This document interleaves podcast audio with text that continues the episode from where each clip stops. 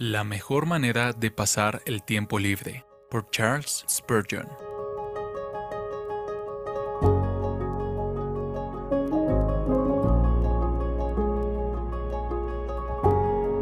Ocúpate en la lectura. Primera a Timoteo 4:13.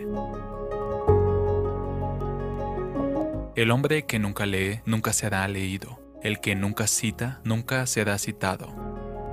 El que no utiliza los pensamientos de los cerebros de otros hombres demuestra que no tiene un cerebro propio. Necesitas leer. Estamos convencidos de que la mejor manera en la que puedes ocupar tu tiempo libre es leyendo u orando. Puedes obtener mucha instrucción de los libros que luego puedes usar como una verdadera arma en el servicio de tu Señor y Maestro. Pablo exclama, trae los libros, únete al clamor.